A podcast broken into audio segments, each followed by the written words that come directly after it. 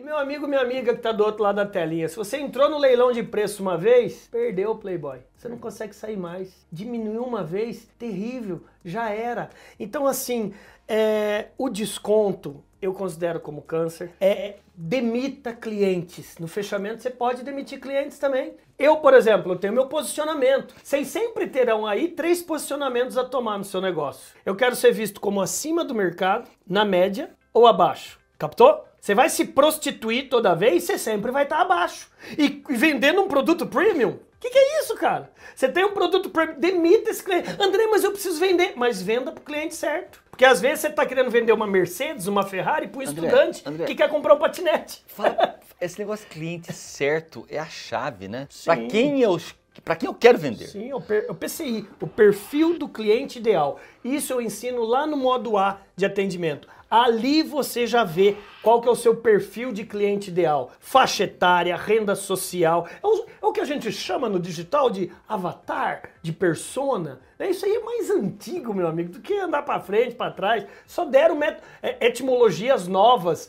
Mas é, quem quer vender tudo para todos não vende nada para ninguém.